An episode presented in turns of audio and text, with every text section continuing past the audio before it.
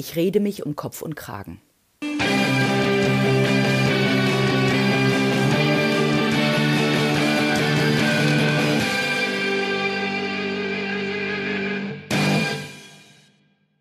Herzlich, herzlich willkommen zu der neuen Folge aus der Podcast-Reihe Verkaufsfrequenz.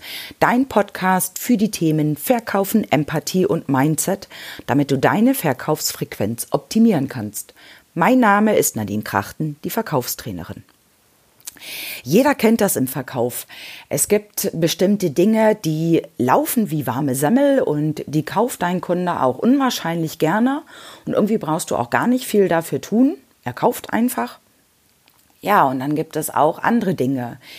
Die sind bei dir so ein bisschen Ladenhüter. Irgendwie funktioniert das nicht. Du kriegst es nicht hin, dass dein Kunde dies kauft oder sehr, sehr selten.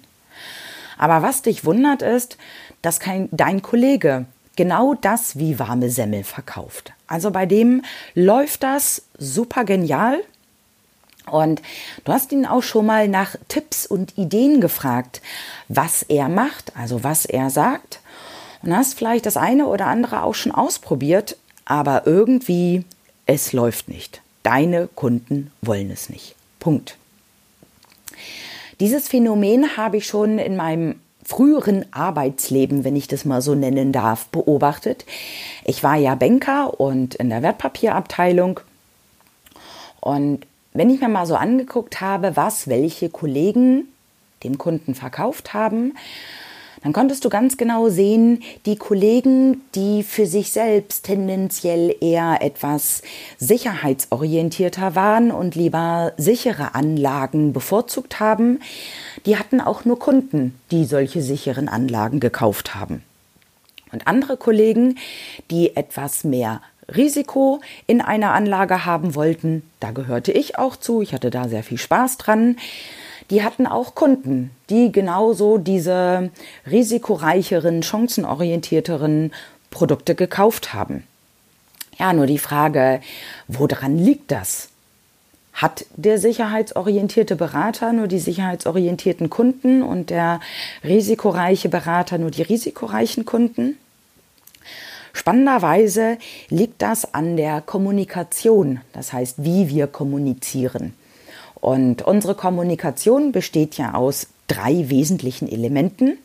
Das ist zum einen der Inhalt, also was wir sagen, zum anderen die Stimme, also in welcher Stimmlage, in welcher Tonalität, in welcher Geschwindigkeit wir etwas sagen und die Mimik und Gestik, also wie viel Mimik und Gestik und in welcher Art und Weise wir die benutzen.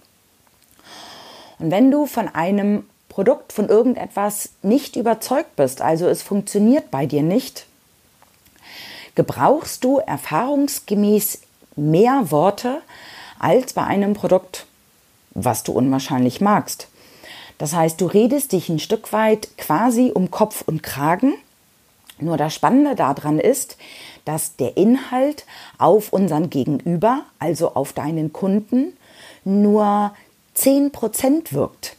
Die restlichen 90 Prozent der Wirkung und der Kaufentscheidung entsteht durch deine Stimme, deine Mimik und Gestik. Und deswegen ist es auch nicht so hilfreich, dir ja einfach das zu kopieren, was dein Kollege sagt, sondern es ist eher hilfreicher, dir zu überlegen, wie du es zukünftig sagst.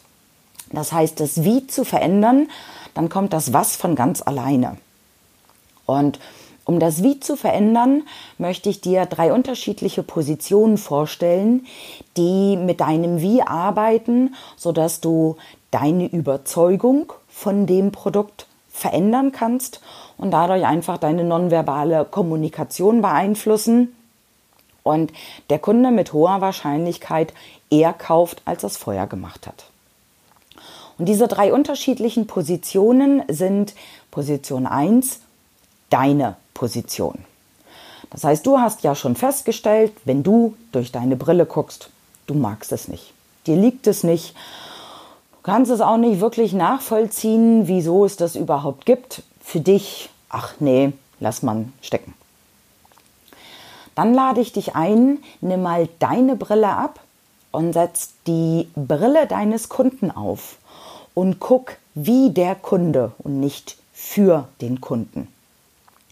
Und wenn du die Position mit der Brille deines Kunden einnimmst, hilft es auch unwahrscheinlich, wenn du die Position deines Kunden einnimmst. Also das heißt, sofern das bei dir möglich ist, setz dich mal auf den Stuhl, wo normalerweise dein Kunde sitzt oder stell dich dorthin, wo normalerweise dein Kunde steht.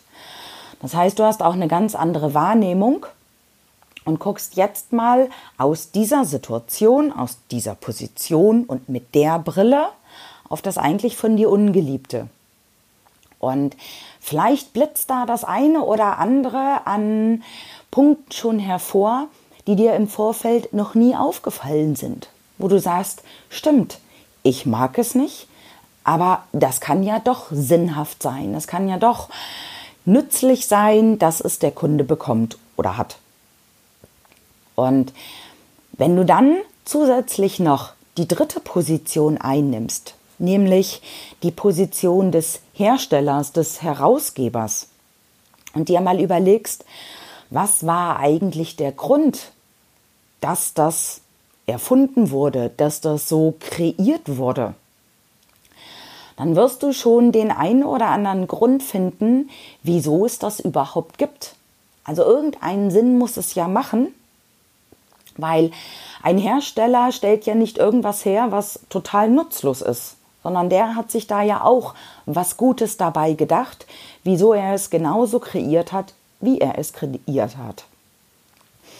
Und wenn du dich dann auch noch mal fragst, was der Hersteller, dein Unternehmen damit erreichen möchte, wirst du auch feststellen, ja natürlich möchte der Hersteller damit Profit erzielen. Gewinnmaximierung. Nur auch ein Hersteller weiß, dass er nur Profit erzielt, wenn ein Kunde dieses Ding, dieses Produkt, diesen Gegenstand auch kauft. Das heißt, er hat damit sich auch ein Ziel für den Kunden überlegt. Was ist das Gute daran? Was kann der Kunde mit diesem für dich ungeliebten Produkt oder Dienstleistung erreichen?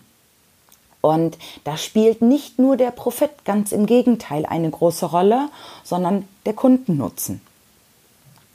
Und wenn du dir dann zusätzlich nochmal überlegst, für welche Zielgruppe ist das denn gedacht? Für welchen Kunden ist das geeignet? Aus Sicht des Herstellers, nicht aus deiner Sicht dann wirst du eine Zielgruppe feststellen, zu der du mit großer Wahrscheinlichkeit nicht gehörst, wo du nicht hineinpasst. Wo du aber merkst, klar hast du in dieser Zielgruppe auch Kunden und kannst dadurch für dich erarbeiten, wieso es für einen Kunden, der nicht in deine Zielgruppe, sondern einfach in eine andere Zielgruppe hineingehört, Sinn macht. Und wenn du dir vor allen Dingen die zweite und dritte Position, also die Kundenbrille und die Herstellerbrille, sehr genau überlegst, und ich empfehle dir, das auch schriftlich mal zu fixieren, was da das Gute daran ist, veränderst du mit diesen unterschiedlichen Sichtweisen dein Wie. Du bekommst eine neue Sichtweise auf das, was eigentlich bei dir nicht läuft und erkennst, dass es für den einen, einen oder anderen Kunden doch hilfreich und sinnvoll ist. Weil, denke mal dran, der Wurm muss dem Fisch schmecken und nicht dem Angler. Und wenn du das jetzt in einem deiner nächsten Kundengespräche ausprobierst und einem Kunden dieses eigentlich ungeliebte Produkt mal anbietest, weil du es dir sehr detailliert ausgearbeitet hast, was das für einen Sinn macht, dass der Kunde das kauft und es klappt nicht, dann werf die Flinte nicht ins Korn, sondern sei dir bewusst, wir Menschen brauchen im Durchschnitt 21 Wiederholungen, damit etwas Neues normal wird. Und du hast durch die drei unterschiedlichen Positionen für dich eine neue, eine veränderte Denkweise erarbeitet. Und das ist etwas Neues und auch da brauchst du eine gewisse Anzahl an Wiederholungen, damit es für dich normal wird. Und wenn du gleich beim ersten Mal aufgibst, ist das sehr, sehr schade. Denn wenn du dich mal an deine Kindheit zurückerinnerst, wir alle haben als Kleinkind, als Baby irgendwann angefangen, das Laufen zu lernen. Weil wir einfach gesehen haben, dass die Erwachsenen das alle machen, also wollen wir das auch können. Und das Kleinkind hat sich ganz mühsam am Sofa hochgezogen oder am Bett hochgezogen, steht jetzt ganz stolz und versucht die ersten ein, zwei Schritte zu machen, ja, und landet auf dem Popo, der zum Glück mit Windeln bedeckt ist und würde dann sofort aufgeben. Lustiges Bild finde ich, denn dann würden wir alle kriechend durch die Welt laufen. Das heißt, du kannst von kleinen Kindern sehr gut lernen und beobachten, wie wichtig Wiederholungen sind, weil heute machen wir uns im Normalfall keine Gedanken mehr, wenn wir gehen. Es ist ganz selbstverständlich, es ist ganz normal. Und so ist es auch mit dieser Denkstruktur. Du brauchst Wiederholungen, damit diese neue Denkstruktur für dich normal ist und du das eigentlich ungeliebte Produkt bei deinem Kunden ganz einfach und ganz charmant platzieren kannst. Das war die Podcast-Reihe Ich rede mich um Kopf und Kragen.